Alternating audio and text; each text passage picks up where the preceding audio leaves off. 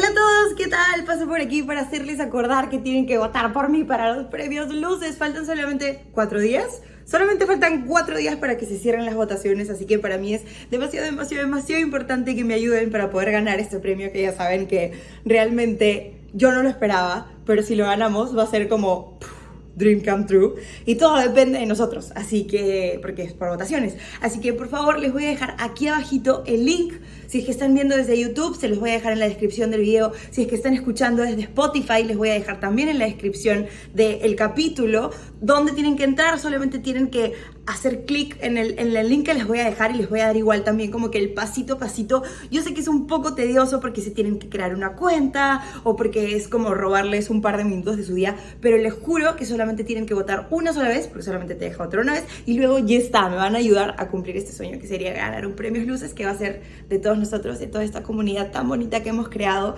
Así que espero que por favor me puedan ayudar. Por favorcito, por favorcito, por favorcito. Ahora sí, vamos con el capítulo. Cuestión de Cuestionar es un espacio creado para darnos tiempo. Tiempo de revisar esas temáticas que nos morimos de miedo de revisar. Tiempo para darle una vuelta más a nuestras historias y a la de nuestros invitados. Y aunque en esta sociedad los temas tabú no se tocan ni se cuestionan, adivina qué, para mejorar, a veces solo es cuestión de cuestionar. Hola, hola, ¿qué tal? ¿Cómo están? Bienvenidos otra vez por aquí a Cuestión de Cuestionar. Yo soy Macla Villamonte y en el capítulo del día de hoy vamos a hablar de algo que en verdad hace muchísimo tiempo quería hablar de este tema porque es un tema que realmente a mí personalmente me cambió la vida. Realmente me hubo un antes y un después de que desde que descubrí que existían estos términos y que yo podría ser una persona diferente siendo consciente de esta temática. Y me maté buscando alguien con quien poder compartir este tema, un especialista que pueda compartir la misma visión que yo de este tema. Es un tema muy sensible porque se puede malinterpretar, porque muchas veces no queremos darnos cuenta de esto. Así que me tomé mi tiempo para encontrar la persona perfecta para poder hablar de esto y es por eso que estoy muy, muy, muy feliz y contenta de poder decirles que hoy he traído a una amiga mía, Jimena Unzueta. Ella es psicóloga clínica y, psicoterapeuta y va a estar con nosotros hoy día hablando de este tema tan importante que es víctima versus responsable. Y ahorita les vamos a explicar qué cosa es, pero primero le vamos a dar la bienvenida a Jimena. Bienvenida, Jimena. Gracias. ¿Qué tal? ¿Cómo estás? ¿Cómo te sientes de estar aquí en el podcast? Bien, emocionada. Gracias por la invitación. Y nada, feliz de hablar de ese tema que concuerdo contigo en todo lo que has dicho. Sí, porque justo hoy día hablábamos un poco, tuvimos como que un preview en mi casa donde estuvimos hablando y yo te decía, es que ese tema es como delicado porque mucha gente le cuesta cuando les dicen, cuando tú les dices, oye, deja de victimizarte, como sale tu papel de víctima. O lo que te decía del meme, ¿no? Voy a hacer origami con tu papel de víctima. Entonces, como que a la gente no le gusta que le digan, oye, tienes que hacerte responsable de esto. Oye, te estás victimizando. Oye, le estás echando la culpa a otras personas. ¿Por qué crees que para la gente es tan difícil salir del papel de víctima? Porque hacerte cargo, o sea, salir del papel de víctima implica conectar con cosas muy difíciles para ti. Entonces, uno lo puede tomar como la defensiva, ¿no? Se siente atacado de que nos digan, oye, ya, deja de victimizarte, porque normalmente estamos en el papel de víctima sin darnos cuenta que estamos en el papel de víctima. Entonces, ese mensaje puede llegar como un, oye, sale ahí una llamada de atención, una alerta de algo que no hemos visto. Entonces, es algo muy vulnerable, muy conectado a nuestra vulnerabilidad. Y es difícil mirarlo y que alguien más, que no somos nosotros, nos diga, hola, es momento de que te hagas cargo de eso. ¿no? Entonces, por eso yo creo que es muy duro que nos señalen eso, que nos digan un comentario al respecto. 100%, es como, claro, como tú dices, no tienes que mirar adentro y decir, ah, su madre, hay un montón de trabajo que tengo que hacer, qué miedo. Mejor le echo la culpa a la otra persona en vez de responsabilizarme yo de los actos. Pero creo que si es que hay alguien que todavía no lo vive y no es muy consciente de esto, no va a entender si no, podemos, no ponemos escenarios y ejemplos como que factibles o del día a día con los que se puedan sentir un poco más relacionados. Hablemos un poco de ejemplos, ejemplos de víctima y responsable. ¿En qué situaciones nos podemos poner en papel de víctima sin darnos cuenta? Em, como te decía más temprano, yo creo que en realidad estos términos, estos conceptos aplican a todo. Aplican a todo lo que podamos vivir porque al final somos seres humanos que andamos en constante vínculo y sobre todo se ve en cómo nos vinculamos con diferentes personas, ¿no? Entonces, creo que un ejemplo muy claro es cuando nos relacionamos eh, pareja, ¿no? Cuando tenemos una pareja y eh, la pareja termina, ¿no? Este, este ejemplo, ¿no? Eh, viene una amiga tuya y te dice, oye, me terminó, ¿no? Este, se acabó la relación, tal persona la fregó, la cagó y ya no fue más, o sea, ya no va. Y normalmente nuestro consejo como amigas, o lo que solemos decir de manera inmediata es, ay, no te preocupes amiga, que él se la pierde, es un tonto, es un huevón o como quieren llamarlo. Y ¿qué estamos haciendo? Estamos reforzando el papel de víctima, ¿no? Y que esta persona que ha sido dejada o que la relación se terminó, se coloca en una posición donde sí, que me hizo esto, me hizo todo lo otro, estoy colocando toda la situación y toda la responsabilidad, estoy buscando culpables y lo estoy poniendo todo en la otra persona y me coloco yo en un papel de víctima, de pobrecita yo soy la dejada, pobrecita yo soy a la que traicionaron, a la que abandonaron, etcétera. Claro. Sin poder ver más allá y sin poder ver, como tú decías, hacia adentro y pensar, ok, ¿qué hice yo o qué pude haber hecho distinto en esa situación? Ejemplo, relación de pareja, para que no se diera de esa manera o funcione distinto. Entonces, así como en relaciones de pareja, nos pasa en relaciones de amigos, de amigas, en familia también mucho, en el trabajo. Hay muchas situaciones en las que a veces de manera inconsciente, sin darnos cuenta, nos colocamos en un papel de víctima. Creo que es muy difícil para la las personas que lo a escuchar decirles como que, por ejemplo, en una relación de pareja en donde te sacaron la vuelta yo soy la víctima, Jimena. Yo soy la víctima, Macla. Él me sacó la vuelta. ¿Cómo me puedes estar diciendo que yo soy responsable de que mi ex me haya sacado la vuelta? ¿Cómo me puedes estar diciendo que yo soy responsable de que esa persona me haya hecho esto, esto, esto, esto, esto? No nos referimos, no le estamos quitando como la, la responsabilidad a la otra persona. Pero aquí vamos a lo siguiente. Hay otra responsabilidad que viene después de ese tipo de sucesos, que es la responsabilidad que tú tienes de sanar lo que esa persona te hizo. Así es. Creo que hay que em, definir un poquito el tema de víctima, ¿no? Cuando hay un hecho tangible, real, como eh, una infidelidad o como, eh, no sé, cualquier tipo de violencia quizás, donde recibimos de manera unilateral la infidelidad, la violencia o lo que fuera que nos sucede, en ese momento de la situación estamos siendo víctimas de una situación eh, de un hecho tangible. De un hecho tangible. Pero, ¿qué pasa luego, como tú dices? ¿no? Yo puedo quedarme en ese papel de víctima o en ese rol de víctima y no hacer nada, ¿no? Y culpar siempre a la otra persona de lo que me hizo, lo que me hizo, lo que me hizo.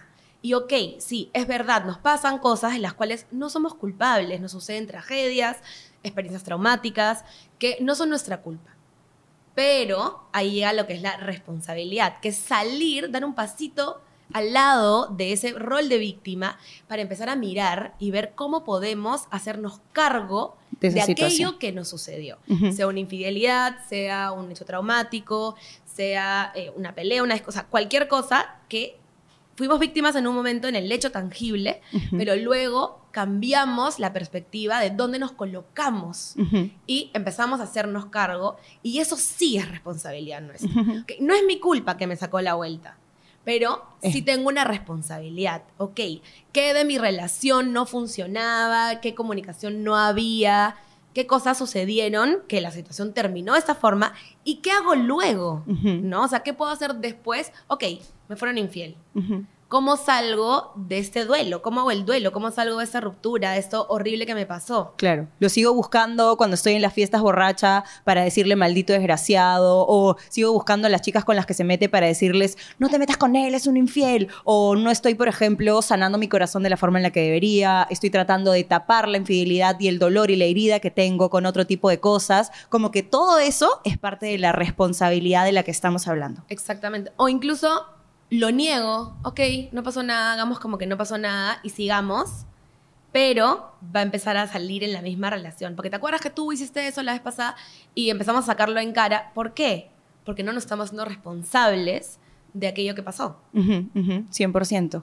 Creo que eh, también pasa mucho que a veces agarramos y, y no solamente con hechos tangibles, ¿no? Eh, personalmente, yo tuve una experiencia cuando yo me di cuenta de lo que era víctima y responsable, porque no es como que un día te levantas y dices, oh, hoy voy a ser responsable de todo, hoy voy a ser responsable de todo lo que sucede en mi vida. No, manjas, hay como que hechos tangibles que suceden en nuestra vida que es como, bueno, oye, creo que tengo que despertar. En mi caso fue que escuché un podcast en donde hablaban de víctima y responsable, justo cuando había terminado. Entonces empecé a ver qué había pasado en mi relación y si realmente yo había sido víctima o me estaba victimizando y qué, era lo que había pasado. Yo había terminado con mi ex y cuando terminé con él, le eché la culpa de un montón de cosas y le, le puse encima muchas cosas de las que él no tenía la culpa, sino que la culpa era mía.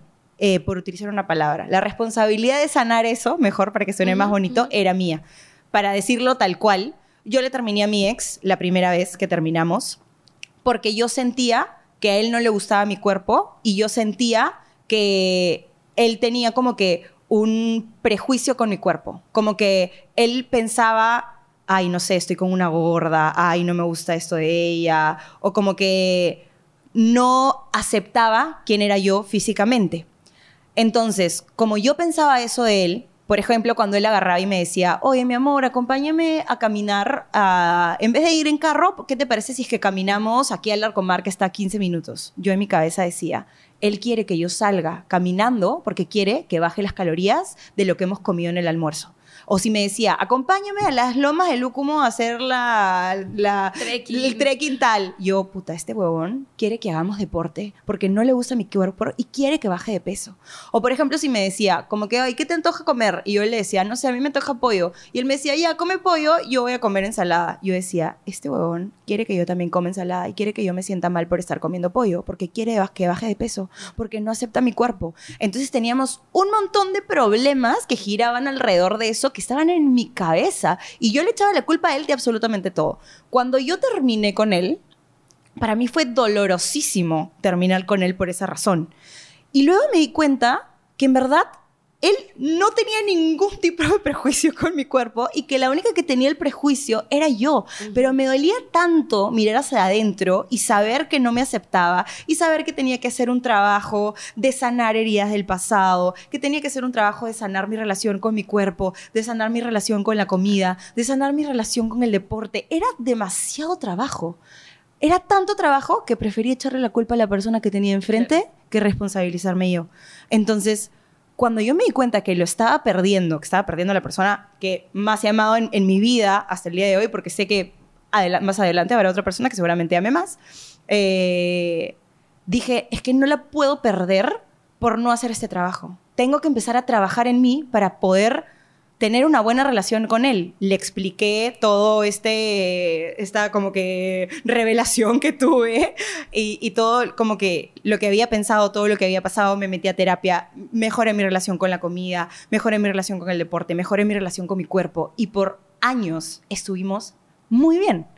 Ya no había como que eso de que él decía un comentario y yo pensaba que lo hacía en mi contra, ya no había eso de que yo le echaba la culpa de lo que realmente yo pensaba de mí, que era que yo no aceptaba mi cuerpo y no me gustaba lo que yo veía y que yo quería hacer más deporte y que yo quería eh, em, alimentarme mejor, pero no lo veía, prefería echarle la culpa a él, hacerme responsable. Entonces, hablé con él, regresamos, empecé a hacer el trabajo y todo mejoró 100%, o sea, fue totalmente distinta tuvimos una relación totalmente diferente el primer año al segundo año cuando regresamos, porque yo decidí hacerme cargo de esa situación y decidí aprender de eso y mirar para adentro.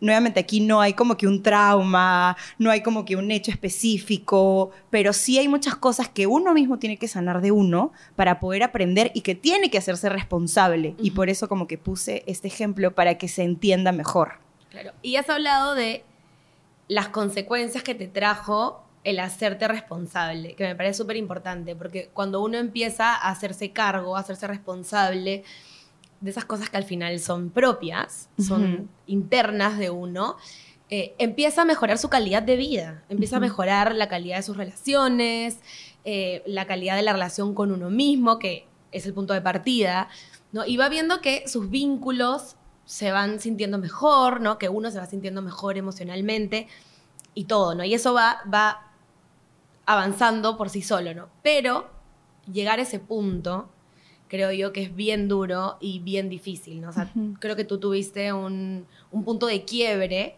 que fue tener que terminar tu relación, ¿no? Y así probablemente podemos tener montones de, de puntos de quiebre y aprovechemos esos momentos de punto de quiebre para empezar a mirar hacia adentro, porque decía al inicio, ¿no? Creo que eso se ve y se pone en bandeja en todas las relaciones, en todas las relaciones humanas. Eso se ve en todas las relaciones humanas porque funcionamos como espejo. A nosotros colocamos en las demás personas nuestros temas. Esa es la manera natural de relacionarnos, el proyectar. Coloco mis temas en las demás personas. Sobre todo si son vínculos importantes, sobre todo si son vínculos íntimos, como una relación de pareja. Claro, porque te hablo todos los días, me relaciono contigo todos los días, entonces eres lo más cercanito que tengo para proyectar todas mis inseguridades y para proyectar todos mis miedos y para proyectar toda la mierda que tengo dentro. Entonces es un trabajo diario y es un trabajo muy personal ver de todo esto que empiezo yo a pensar y maquinar y imaginar, qué es realmente de la otra persona y qué es mío. Y ese es el trabajo de hacernos responsables y no echar culpas. No, y no, ah, es que esto, tal persona o mi pareja hizo esto. No, es que, pucha, es que como tú eres así, tú me haces, o esa, esa frase, no, es que tú me haces sentir así. Que, ¿Cuánto escuchamos? Es que me has hecho sentir molesto. Es que tú hiciste eso y que tú me has hecho que me moleste. Tú has hecho que me ponga triste. Nadie nos hace. Exactamente. Nadie nos hace sentir. Nosotros somos responsables de nuestros sentimientos. Puede ser que algo que la otra persona generó una emoción en mí, pero esa emoción es mía, no es de la otra persona. Entonces, creo que es importante empezar a eh, observarnos, a autoobservarnos y ver, ok, ¿por qué esto que dijo esa persona me hizo sentir mal o me molestó? ¿Por qué que alguien venga y me diga, oye, ya, deja de victimizarte? Me enfurece tanto. Quizás porque es verdad, ¿no? Quizás es porque hay algo que tengo que trabajar, ¿no? Entonces, esas emociones nos dan información, nos dan información de nosotros mismos. Entonces, es ahí donde, claro, cuando tú te viste en esa situación de em, tengo que terminar algo que en verdad quiero, pero ¿por qué? Y te empezaste a darte cuenta que no venía de él, que venía de ti. Ese fue tu punto de quiebre para empezar a mirar y decir, ok, esto ha funcionado siempre como un espejo. Pero si no estamos en disposición de em, mirar y tener esa autoobservación de decir, ok, no es que la otra persona me hizo sentir así, ¿no? No es que tenga toda la culpa. Si la relación terminó, si esto no funcionó, si me peleé con mi amiga, si discutí con mi papá, ¿qué, qué parte es mía? ¿Qué parte es mi responsabilidad? Y empezar a mirarlo, porque es, olvídate, es un camino largo, es un camino duro, es un camino difícil, pero también hay que respetar nuestros tiempos y procesos, ¿no? no, no es tan fácil decir, salgamos del papel de víctima y ya, primero hay que darnos cuenta que estamos en un rol de víctima y empezar a ver, ok, estoy aquí, ¿por qué? ¿En qué momentos lo hago? ¿En qué otros contextos lo hago? Y empezar a observarnos y trabajarlo para salir de ahí. Creo que un indicador es que si nos tomamos las cosas muy personal. O sea, si empiezas a tomarte todas las cosas de toda la gente muy personal, como que, ay, no, esta persona hizo tal comentario para mí, esa persona dijo tal cosa porque piensa que yo, tú no le puedes leer la mente a esa persona. Pero si constantemente estamos como que tomando las cosas muy personal, probablemente hay como que hay un rol de victimilla que, podemos, que podríamos como empezar a evaluar si es que podemos como que trabajarlo o no. Y otra cosa que, que, decías es, por ejemplo, dijiste la parte de... Ah, cuando la otra persona te trata mal, que una pareja agarra y te trata mal y te hace sentir mal, qué sé yo. Ok, esta persona, yo me estoy sintiendo de esta manera, estos sentimientos son míos, como tú decías. Tal vez no es la intención de la otra persona, pero ¿qué puedo hacer para responsabilizarme de la situación? No echarle la culpa que tú eres un maldito, que tú me hablas así, que tú esto. Ok, ¿no te gusta que te hable así? Haz algo al respecto. Poner límites. Puedes poner límites, puedes hablar con la persona, puedes decir cómo te sientes, de una manera asertiva, puedes tener una conversación profunda con la persona y decirle, mira, ¿sabes qué? Cuando tú me dices esto y esto, esto y esto, la verdad es que no me agrada y me gustaría que lo dejes de hacer. Marcas tu límite. Si la otra persona lo cruza y no, no lo acepta y te sigue haciendo ese tipo de comentarios, sigue tratándote de la manera en la que no, no te gusta, ok, te tienes que hacer responsable de nuevo adiós persona, chao, te voy a tener que quitar de mi vida porque no quiero sentir, seguir sintiéndome de esta manera. Pero si nosotros nos ponemos en el rol de víctima, que él, que maldito, que desgraciado, la, la, que me hizo esto, que hizo eso, nunca nos vamos a poner en, en el papel de responsables, que es el papel que más ayuda porque es el papel que más te ayuda a aprender y que más te ayuda a trabajar en ti mismo. En cualquier cosa, hasta la más mínima, te peleas con alguien en el trabajo, no mires al otro, mírate a ti. Te peleas con tu pareja, no mires lo que está haciendo tu pareja, mírate a ti. Te peleas con tu amiga, con el portero, con quien sea, no mires al otro. Mírate a ti y vas a ver que vas a poder sacar muchísimo más provecho de la situación que echándole la culpa al otro y que viendo lo que hizo el otro. Mira, ¿qué puedo aprender yo de esta situación? ¿Tendré que irme de esta situación? ¿Tendré que dejar ir a esta persona? ¿Tendré que aprender algo nuevo de esta situación? Te contaba en, la casa, en mi casa, que estoy bien orgullosa de mí porque es, algo que yo he estado trabajando por muchísimo tiempo. Y el último chico con el que salí, que de hecho fue la primera persona con la que salí después de haber terminado mi relación de cuatro años y no sé qué, bla, bla, era como un hecho histórico, creo, para mí. Eh, no se portó muy bien. Y si yo me hubiera quedado en que todas las cosas que él hizo mal, no hubiera aprendido todo lo que aprendí. Yo agarré y dije, ¿sabes qué? No me voy a victimizar en, este, en este vínculo. Más bien voy a aprender. ¿Qué cosas pude haber hecho yo mejor? ¿Qué cosas pude haber dicho yo mejor? ¿Qué cosas pude haber hecho yo de manera más asertiva? Incluso le, le escribí, le mandé un audio, me acuerdo, pidiéndole perdón por todas las cosas que yo pude haber hecho mejor. Le dije, mira, ¿sabes qué? Yo también hice esto, esto, esto, esto, esto, esto. No, o sea, como que si no quieres hablar conmigo ahorita, porque estamos como medio peleados, si no quieres hablar conmigo ahorita, no hay problema, lo podemos conversar después, pero sí te quiero decir que yo te estoy pidiendo perdón por esto, por esto, por esto, por esto.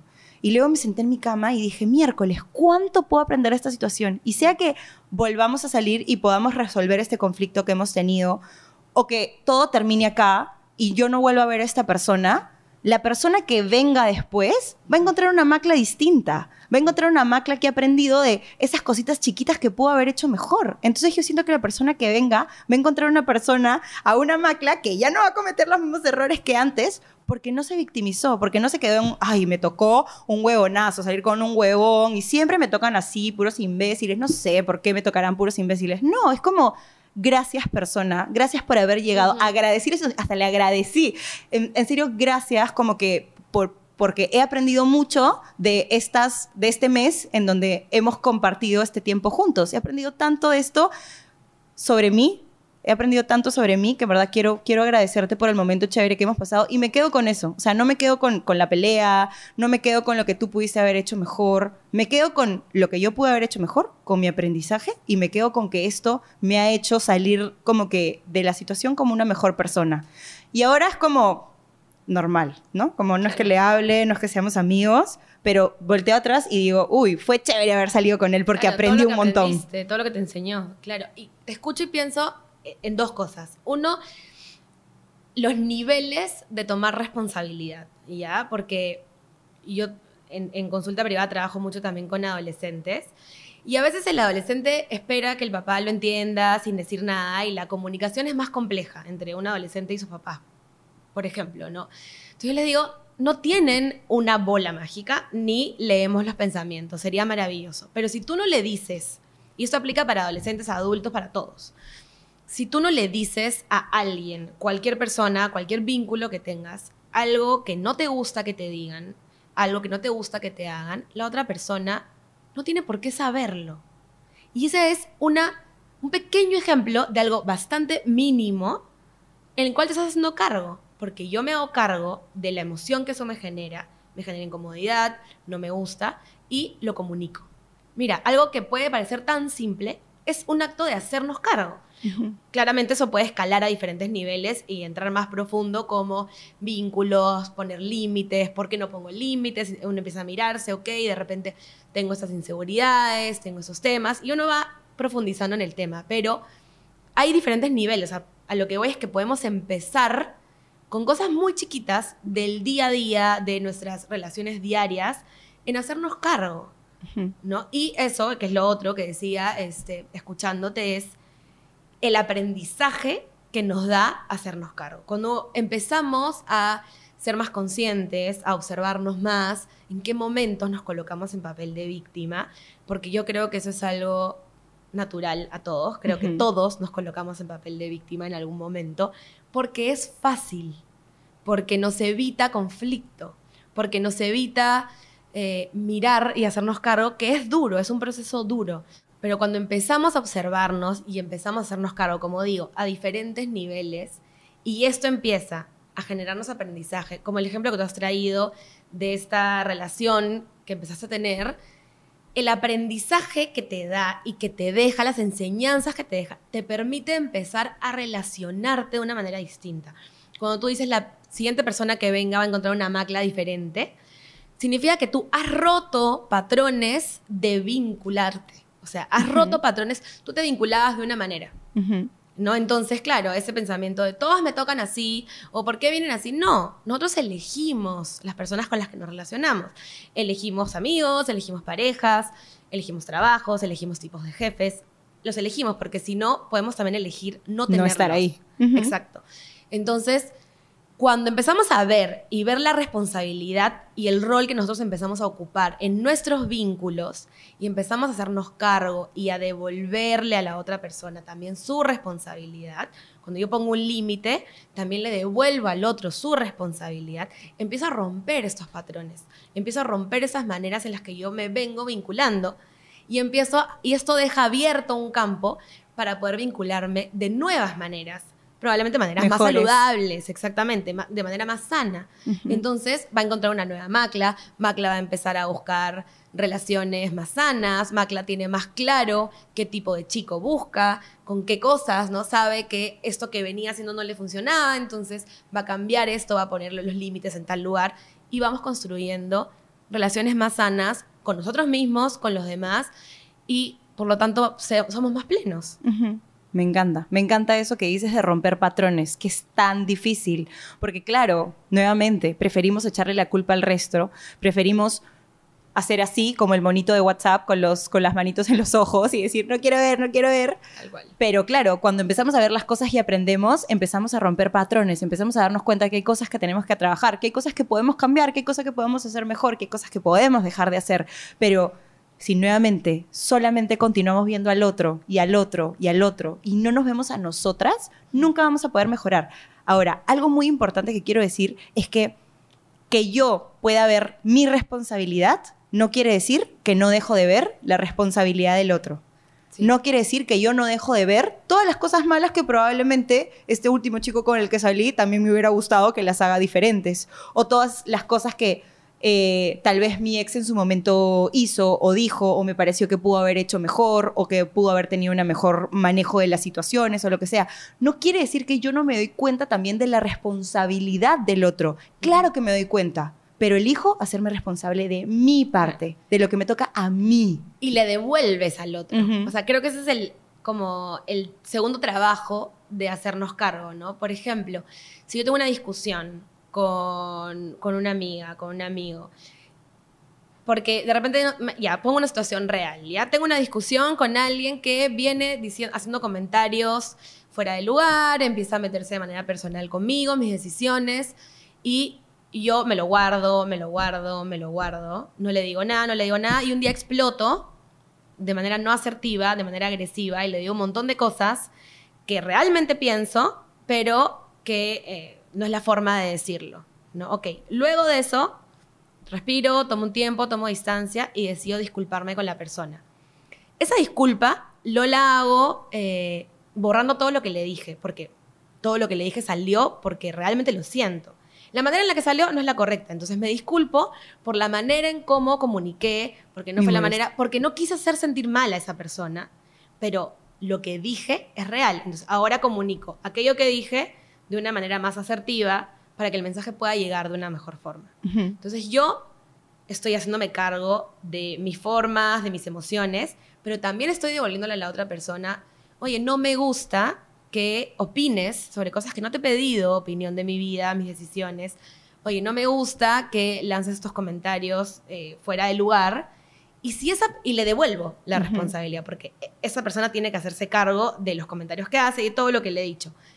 Si esa persona se lo toma mal y se molesta conmigo o lo que fuera, ya no es mi culpa, ya no es mi responsabilidad, ya no es mi tema. Yo estoy comunicando ahora de manera asertiva, estoy haciéndome cargo de lo que yo siento y estoy devolviéndole a la otra persona. Y si esa persona no se quiere hacer cargo y se molesta y te deja de hablar, es parte de su proceso ahora de hacerse cargo de esas cosas. Me encanta porque eso pasa demasiado en cosas de amistad o en cosas de pareja, ¿no? Es como, yo no le voy a pedir perdón porque él hizo no sé qué, bla, bla, porque viene tu amiga y te dice como que, oye, me parece que deberías pedirle perdón a tal persona por lo que hiciste, oye, en verdad lo trataste bien feo, no sé qué. ¿Por qué le voy a pedir perdón? Si es que él, ta, ta, ta, ta, ta, que venga él primero a pedirme perdón. Y no queremos hacernos cargo de lo nuestro. ¿Por qué es tan importante dejar el ego? ¿Por qué es tan importante dejar el orgullo de lado? porque al final te va a hacer bien a ti, te lo juro. O sea, la persona que va a salir siendo una mejor persona de la situación y la que va a poder aprender de la situación para que eso no se vuelva a repetir en un futuro y seguramente como que las consecuencias de lo que suceda no sean como que tan trágicas o tan feas o que terminen como que en una pelea más fuerte, la que va a mejorar eres tú. Entonces, ¿por qué no acercarte a pedir perdón y hacerte cargo de lo que tú hiciste? A mí, me, por lo menos, me hace sentir bien. Es como, bueno, que como la bigger person. Que como la que dio el primer paso. Como tú dices, le, le, dejaste la bola en su cancha. O sea, ahora ya lo siguiente que siga, la responsabilidad es tuya. Yo ya te pedí perdón por las cosas malas que hice. Ahí está, la bolita de la responsabilidad, te la paso a ti un toque. Mm. Y si ya la persona la, la quiere recoger la quiere trabajar, excelente. Y si no, bueno, ya está. Tú hiciste lo que tú tenías que hacer. Así es. Pero es que es difícil, porque es difícil salir de todo lo que siempre nos han dicho, de todas las cosas que hemos construido, ¿no? A veces hemos construido, nos hemos construido bajo una sociedad de competencia, ¿no? Entonces, no, de orgullo, ¿no? De, no, tú tienes que hacer así, tienes que hacer de otra manera. Entonces, al menos mi generación y, las más generaciones mayores no nos han criado bajo una educación emocional. para nada. Para nada. Entonces es algo que yo creo que, que, nuestras generaciones están ahora aprendiendo, estamos ahora rompiendo con paradigmas anteriores de, oye, si tú pides perdón eres débil, ¿no? Si tú vas y reconoces tu error, eso te hace débil. Entonces estamos rompiendo con todas esas ideas que están tan metidas en nuestra cabeza que es difícil, ¿no? O sea, porque no nos han enseñado. Tenemos que aprenderlo por nosotros mismos y eso también es parte de hacernos cargo y de responsabilizarnos porque al final mis emociones son mías y la vida que yo vivo depende de cómo yo decido vivirla. Y si yo me quiero quedar con esas ideas porque me las dijeron pero no me hacen felices, es mi decisión. Pero como estamos diciendo, nos va a hacer más felices hacernos cargo, mirar hacia adentro, trabajar, procesar y aprender para mejorar vínculos y mejorar nuestra calidad de vida. ¿no? 100%. Y ahorita que, que, hablabas de lo del perdón y decías como que no nos han enseñado a, a pedir perdón o que el perdón está visto como debilidad, porque la gente piensa mucho que si yo voy y te pido perdón, la otra persona me va a ver como débil y va a volver a seguir a hacer lo que está, a seguir haciendo lo que estaba haciendo, ¿no? O sea, imaginemos como en esta situación en donde eh, tu amigo agarra y te dice algún comentario que a ti no te gusta y te hace sentir mal y no sé qué, entonces tú agarras y como que explotas y le gritas y no sé qué y se vuelve como que todo más grande y luego tú vas y le pides perdón, cualquier persona va a decir, ¿para qué le va a pedir perdón? Si le pido perdón, él va a pensar que yo soy débil y que va a poder seguir haciendo esos comentarios. No, porque es parte de tu responsabilidad también marcar tu límite. Entonces tú pides perdón, te haces cargo de lo tuyo, pero marcas bien tu límite con la responsabilidad de la otra persona, ¿no? Si no te quieres hacer responsable de las cosas que tú has hecho, que tú has dicho y, y, y, de todo como que la manera en la que me has tratado, que no ha estado bien y tú sabes que no ha estado bien y lo quieres seguir haciendo, es mi momento de marcar el límite. No quiere decir que yo sea una persona débil. Te puedo pedir perdón y eso me hace una persona fuerte, o sea, me hace una persona que tiene buenos valores, que valora como que el vínculo que yo tengo. Valoro tanto el vínculo que tengo contigo que voy a dejar de lado mi orgullo, mi ego y voy a ir y te voy a pedir perdón. Eso es recontra difícil. Eso solamente lo hace una persona como que realmente valiente con huevos y con ovarios. O sea, no es tan fácil. Entonces, como es eso, ¿no? Al final del día, no es que la otra persona va a poder pasar encima tuyo si es que tú decides hacerte responsable de tu parte. Porque también viene la otra parte, como digo, de la responsabilidad de hasta aquí te dejo que entres a, a mi cancha. Hasta aquí puedes pasar. Después de esto, ya no. Que yo te pida perdón, que yo me haga responsable de lo mío, nuevamente, no quiere decir que yo esté con, con las manitos así como el morito de WhatsApp. Yo puedo ver tu parte de la responsabilidad también. Yo puedo ver también las cosas que tú has hecho Y si no las quiero más en mi vida, yo soy responsable de decirte chao. Claro, y marcar el límite es devolver la responsabilidad, ¿no? Es lo que estábamos hablando.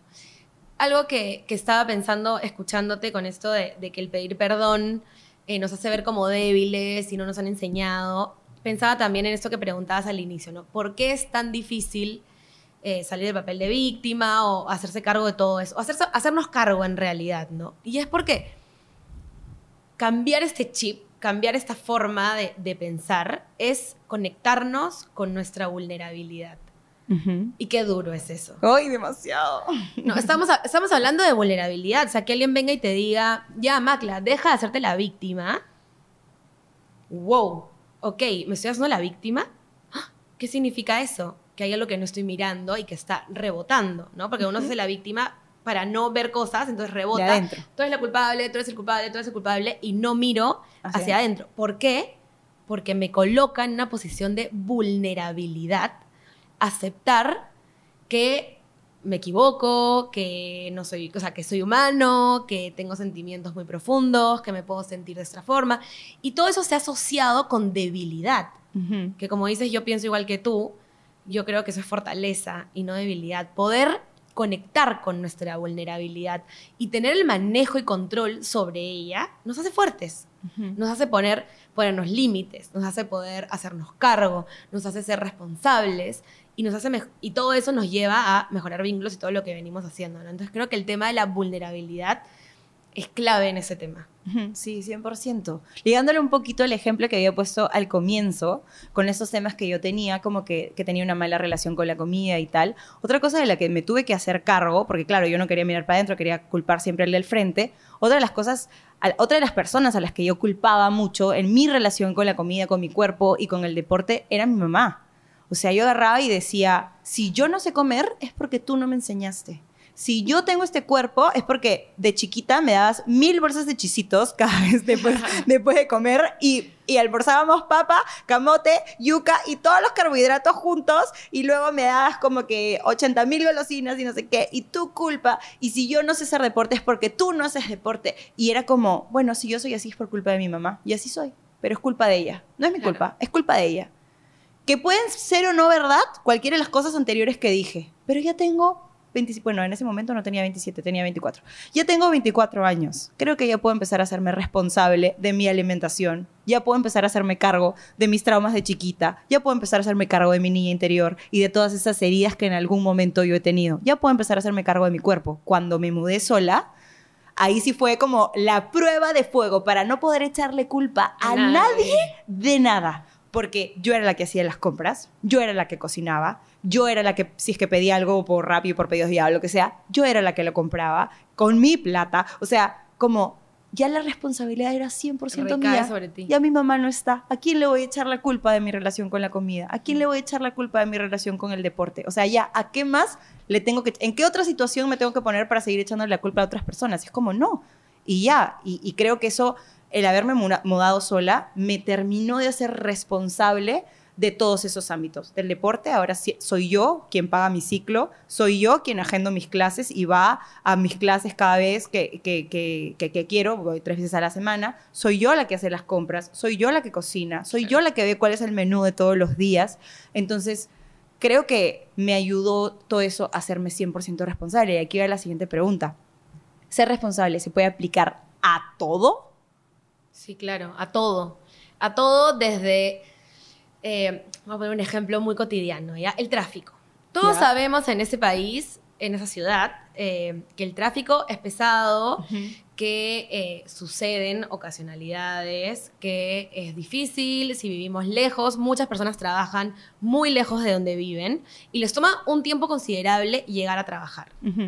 Siempre culpamos al tráfico. Y me incluyo. No, no, es que estaba cerrada tal calle, disculpa que estoy llegando cinco minutos tarde porque... Ya A ver, sabemos. sabemos, tú Vivi- sabes, Naciste en este país, ya sabes. tú sabes que si de tu casa a el trabajo te toma 45 minutos llegar, no vas a salir con los 45 minutos exactos. Sales con, no sé, una hora de anticipación porque suceden eventualidades, porque vivimos y lo vivimos diariamente. Entonces, claro, si sales media, con, solamente con media hora de anticipación, sabes que vas a llegar tarde.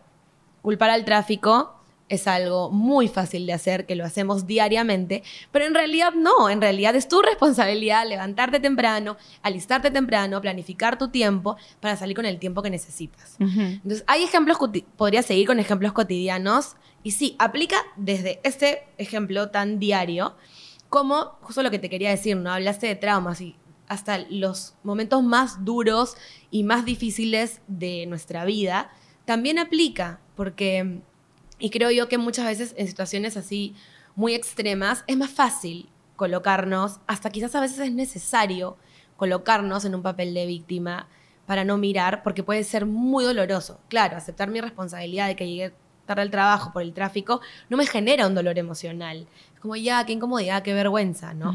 Pero cuando hablamos de, de situaciones traumáticas o de traumas de la infancia, situaciones mucho más pesadas y significativas, es un trabajo mucho más duro. Es un trabajo que, requiere de mucho mayor esfuerzo y tiempo para hacernos cargo, pero también aplica.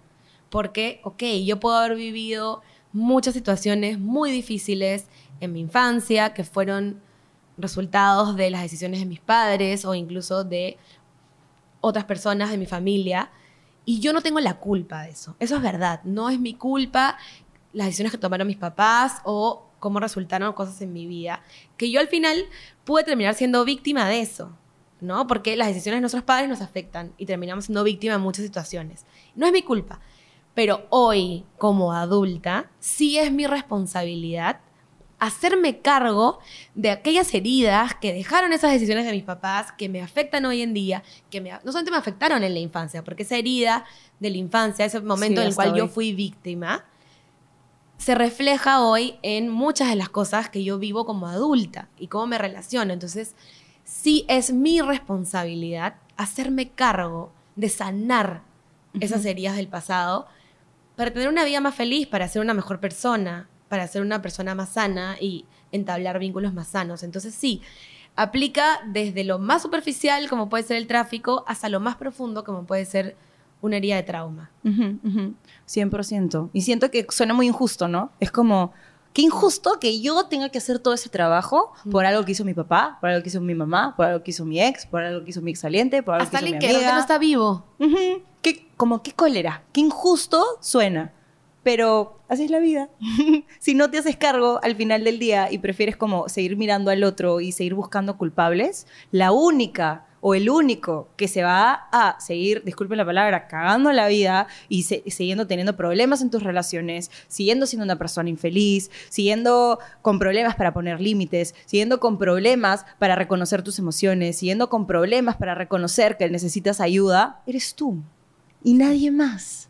Y, y eso no es lo peor, o sea, si nos vamos un paso más allá, si luego decidimos tener hijos, hijas, crear familia, lo vas pasando para abajo. Estas personas también van a sufrir las heridas que yo no sané, ¿no? Entonces, también somos responsables de eso. Así como yo o tú le culpa, culpas a tu mamá de todos los hábitos no saludables que te inculcó, bueno, nuestros hijos también se van a quejar de las cosas que nosotros no sanemos ahora. Así es. Así que por ellos y por ti. Así es. por los que vengan después y por ti también. Sobre todo por ti, ¿no? Porque quién no quiere como vivir una vida con una mochila mucho más ligera. O sea, obvio, en ese momento se sentía re pesado, pero después de haber hecho el trabajo me siento una persona muchísimo más ligera. Y como te digo, o sea, es como ahora tengo una mejor relación con mi mamá. Ahora estoy 100% segura que la persona que venga va a encontrar una macla sin una mochila como que tan pesada como la que tenía antes, con habiendo aprendido, aprendido cosas nuevas de ella misma, habiendo aprendido cosas nuevas de su entorno, teniendo mejor manejo de situaciones y todo porque decidí hacerme cargo de un montón de cosas. Y seguramente deben haber muchísimas muchísimas cosas más de las que voy a tener que hacerme cargo, porque obviamente no es como que, ah, Macla perfecta y está sanita y como que, no, hay muchísimas cosas más que evidentemente tengo que sanar y tengo que seguir sanando, pero creo que sí es importante tener esta apertura de, oye, quiero empezar a ver en qué áreas de mi vida me estoy poniendo en rol de víctima.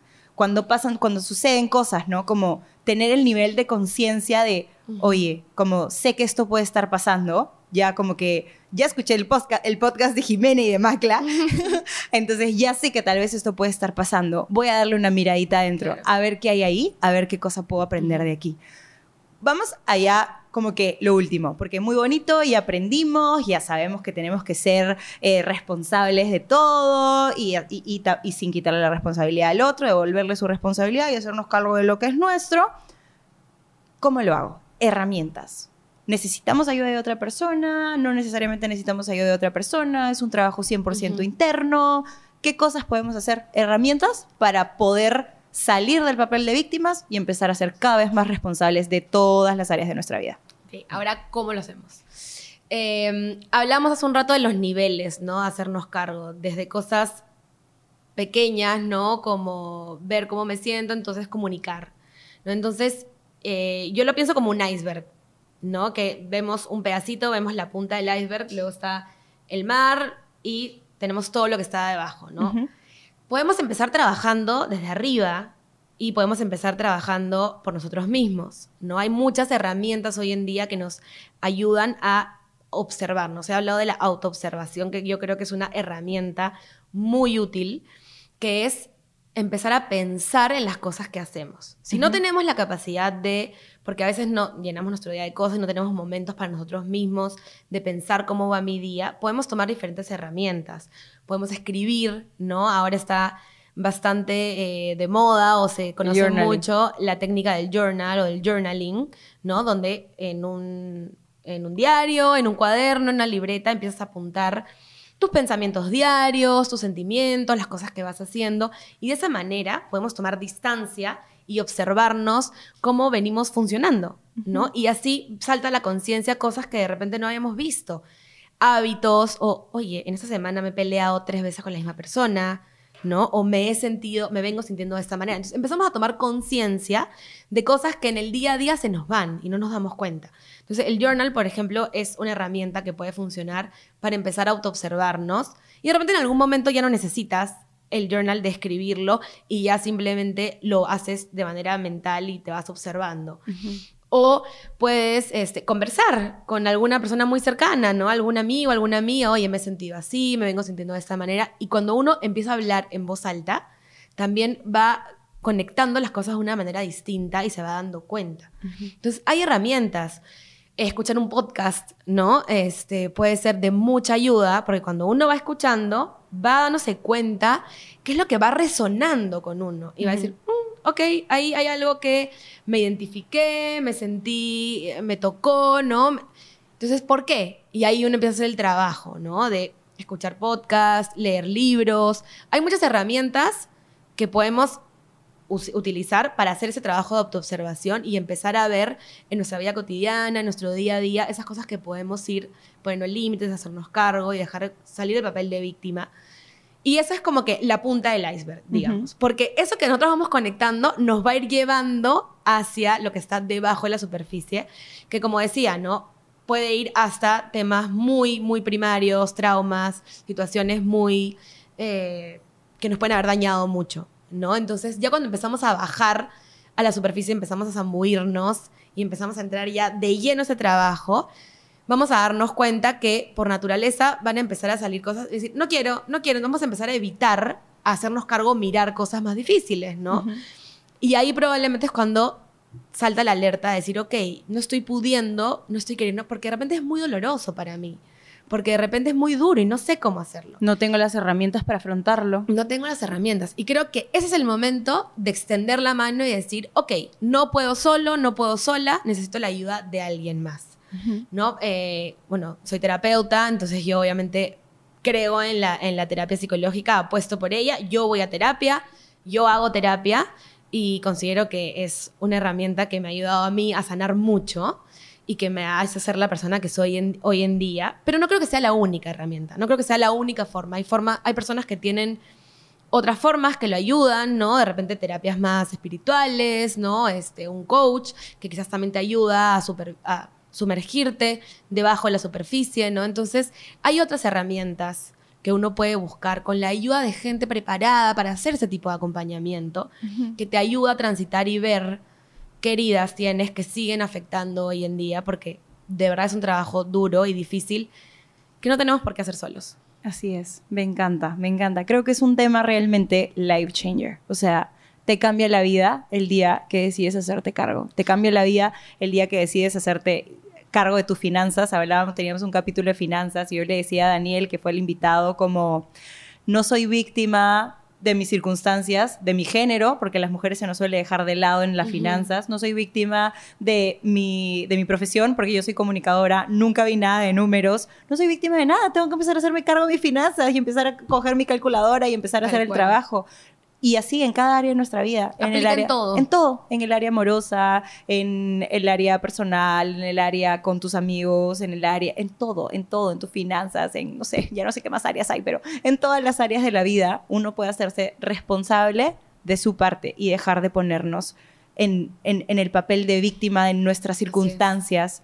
No, o sea, dejar de ser víctimas de nuestra historia y empezar a ser como la protagonista como de la película, así es. que deja de ser la víctima y luego salva a todo el mundo, como dejar de ser la víctima y salvarte a ti mismo, como de todas esas cosas que podrías estarte evitando simplemente haciendo el trabajo y simplemente aprendiendo y dando un poquito más allá, haciéndote responsable de las cosas que te tocan hacerte responsable, aunque muchas veces sea injusto. ¿Qué te parece, amiga? Si es que das tu cherry, cuéntanos como dónde podemos encontrarte, si es que alguien quiere hacer terapia contigo, ya te diste cuenta que tienes que empezar a hacerte responsable y quieres empezar a trabajar tus traumas de la infancia. A ver, cuéntanos, amiga. Bueno, nada, este, tengo una página en Instagram, un perfil que es Jimena con X, Jimena Unzueta, raya abajo, psicología. Eh, Gustavo la va a poner aquí. eh, nada, atiendo niños, niñas, adolescentes y adultos, eh, a todos. Y me pueden contactar por mi página para empezar un proceso de terapia. O si no, me escriben a mí también y yo puedo por ahí derivarlos, les paso el link o les paso el número de Gmail, por ahí le pueden escribir y contactarse con ellas si es que están empezando a buscar algún acompañamiento de alguna persona que sea especialista en poder acompañar a, a alguien que quiere hacerse mejor persona y empezar a hacerse es. cargo de su vida. Porque me preguntan muchísimo. Tú sabes, yo siempre te escribo, amiga, ¿puedo pasar tu número? Me acaban de preguntar por una psicóloga y yo siempre Qué recomiendo bueno. a Jime. Para bueno. personas altamente sensibles, siempre recomiendo a mi amiga Maricel, que esa es su, su especialidad. Y Ujú. cuando me, cuando me dicen que no es por tema de personas altamente sensibles, siempre te recomiendo a ti 100%. Son las dos amigas que Gracias. siempre recomiendo para, para terapia. Pero bueno, cerremos el capítulo antes de agradecerte con el jueguito que ustedes ya saben que tenemos un jueguito de nuestros amigos de Take a Seat con preguntas recontra deep Qué nervios. que no tienen nada que ver con el tema, pero para conocer un poquito más a Jime y para que Jime me conozca un poquito más a mí y ustedes me conozcan, ¡ah! Se me cayó todo, no importa. Y que ustedes me conozcan un poquito más a mí. Seguramente eran las más difíciles. El destino no te quiso dar las cartas que se cayeron. ¿Tiene alguna. el color, no? No. ¿Da igual? Ajá. A ver, ch. La leo, La la, leo, la leo. Basado en lo que has aprendido en otras relaciones, ¿qué error no volverías a cometer? ¡Guau! ¡Qué fuerte! Fuerte, fuerte. Y eh, bueno, ya que he estado tanto reflexionando en el tema, lo voy a, lo voy a vincular un poco. Este, en mi última relación, eh, creo que mucho de lo que pasaba yo me lo tomaba personal, ¿no? Este, y creo que había una, iba a decir incapacidad, pero creo que no es incapacidad, creo que es dificultad para mirar lo que yo hacía mal en la relación, ¿no? Entonces, eh, fue una relación muy intensa emocionalmente y eh, donde creo yo que yo me guardaba muchas de las cosas que sentía, porque, no sé, desde la soberbia, ¿no? Desde pensar que yo tenía razón, entonces, ¿para qué voy a poner algo sobre la mesa? Que nunca vamos a llegar a nada, porque la discusión no nos va a llevar a nada, solamente nos va a llevar a discutir. Me guardaba, me guardaba, me guardaba, y llegaban momentos en los que explotaban y habían unas peleas terroríficas y que nadie quería presenciar. Este, y bueno, algo que de hecho hice cuando terminé esa relación fue no voy a empezar otra relación hasta que no No haya sane. sanado todo esto, porque hacia el final de la relación me di cuenta que mucho era mi responsabilidad, ¿no? Que yo eh, había generado muchas de las cosas no tan saludables de la relación y que yo necesitaba sanar. Entonces, y aprendí, eh, bueno, no he vuelto a estar en una relación desde ese momento, este, pero lo aplico en otro tipo de relaciones, no de pareja, lo aplico en mis relaciones en general. Comunicar, hoy en día la comunicación es mi mejor amiga y digo todo, por más incómodo que sea, por más que crea que la otra persona no lo va a entender o no lo va a recibir, lo digo asertivamente dentro de lo posible. que es re difícil, ¿ah? es re difícil como que decir, ok, le voy a decir todo lo que pienso, porque uno nunca sabe cómo se es le va a tomar la otra incómodo persona. y es incómodo. Sí, pero la incomodidad es de un ratito, siempre hay que pensar en el largo plazo. Sí es. Del 1 al 10, ¿cuánto tiempo te gusta estar solo y por qué? Ay, justo hablaba de esto el otro día con una amiga y hablamos de la introversión y de la extroversión. Gran Y ella me contaba que ella es recontra introvertida y yo soy recontra extrovertida. Y ella me decía, yo me recargo estando sola. Y yo le decía, yo me recargo con con mis amigos. O sea, como que tengo un mal día, ha pasado algo malo, no sé qué. Lo primero que hago no es ir a mi camita a hacerme rollito. No, yo voy a hablar con todas mis amigas y le voy a decir, ¿quién está disponible? Vámonos a tomarnos unos aperols, por favor, porque quiero distraerme de esta situación, mañas. El martes, que pasó todo lo que se me borró todo lo del disco duro, yo me quería matar. Lo único que me mantenía viva era que los iba a ver ustedes por el día de San Valentín y que íbamos a pasar un rato juntos y que íbamos a comer juntos en mi casa y no sé qué. Entonces era como, a mí me recarga estar con gente. Pero sé que siendo una persona extrovertida, a la cual, porque claro, la extroversión no tiene que ver con que hablo un montón y con que puedo hacer un montón de amigos, porque una persona introvertida también puede hacer amigos de otras maneras, pero también las puede hacer, no tiene nada que ver con eso.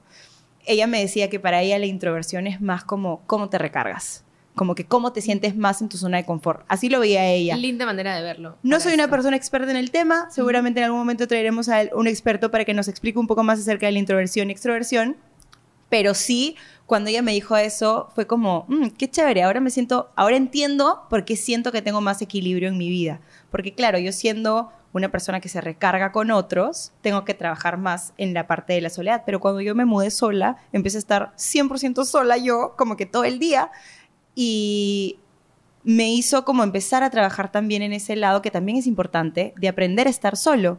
Y hoy en día me siento 100% cómoda estando sola. Puedo ir a comer sola, puedo ir a comprar sola, puedo ir a una fiesta El sola. cine Al, todavía no lo he intentado. es lindo. Me voy de viaje sola muy pronto. Me lo plantearon y dije, ok, me voy de viaje sola. Sí se puede. Entonces me voy de viaje sola pronto, que nunca lo he hecho. Entonces es como cada vez escalando un pasito más allá en mi comodidad de sentirme Claro. sola. Este, pero si me preguntas del 1 al 10, que era la, la- La pregunta. la pregunta, creo que estoy en un momento de mi vida en donde estoy en el medio.